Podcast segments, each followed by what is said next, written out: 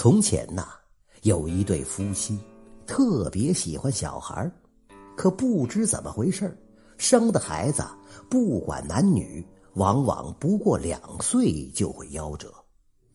而小孩的尸体呀，夫妻两个人内心悲痛，不忍直视，往往就托人给埋掉。当他们死去第四个孩子的时候，周围的人都觉得邪门没人愿意帮他们埋掉死婴，于是没办法，丈夫只好自己去埋。等他到了乱葬岗，草草掩埋掉孩子的尸体之后，想到自己已近中年，仍然膝下无子，不禁悲从中来，难过至极，昏过去了。也不知道什么时候，他迷迷糊糊的听到有好多小孩在议论。听了半天，他们讨论的大多是：呃，你这次骗了什么东西呀？有的小孩说是新衣服、新棺材，也有的小孩说是长命锁之类的。原来呀，他们都是阴灵。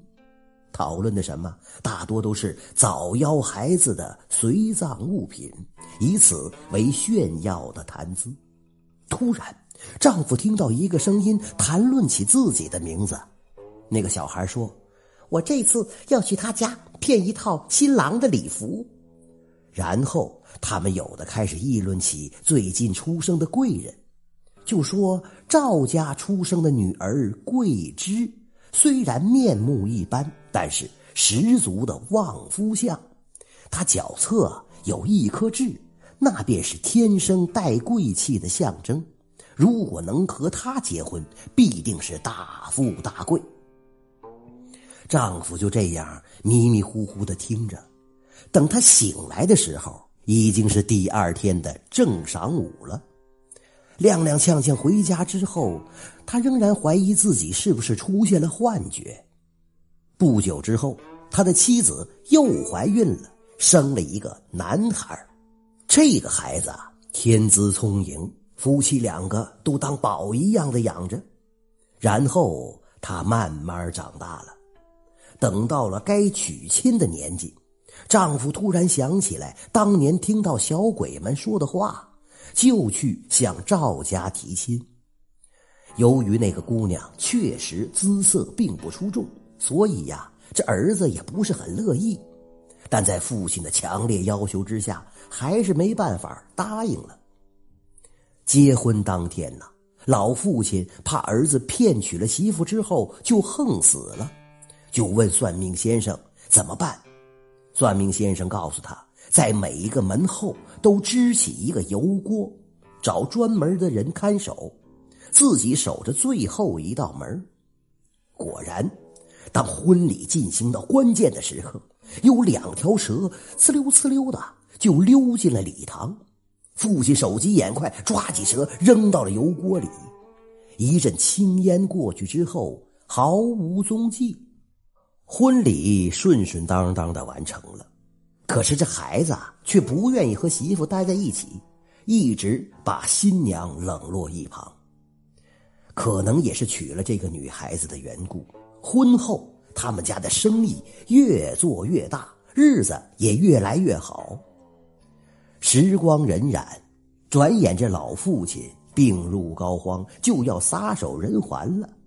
弥留之际，他把儿子叫来。要他发誓对妻子不离不弃。父亲死后，儿子掌握起家里的经济大权，也变得日渐骄横起来。看着桂枝这个黄脸婆，也日渐不满。但由于父亲的临终叮嘱啊，他也一直忍耐。终于，在他遇到一个年轻貌美的姑娘之后，便一纸休书把桂枝。给抛弃了，桂枝苦苦哀求不得呀，只好离开了家。说来也奇怪，自从休妻之后，他们家的生意开始一落千丈，以前很好的朋友也纷纷反目，最后这儿子也逐渐是病多体虚，新娶的姑娘也卷着钱财和别人跑了。儿子变得一贫如洗，穷困潦倒，流落街头啊！迫于生计，他没办法，就去一个大户人家给人家做工。这一天，这一家的女主人让他打盆洗脚水，他端进去之后，无意发现女主人的脚侧有一颗痣，仔细一看，认出来了，这就是以前父亲逼他娶的桂枝啊！一看到这儿，不禁悲从中来，放声大哭。桂枝见他这样，也被吓到了，埋怨了他好一阵之后，就询问他为何娶妻回家却不好好对待呢？等知道了前前后后的因由，桂枝叹了口气，拿给他一笔钱，让他安稳度日。从此以后啊。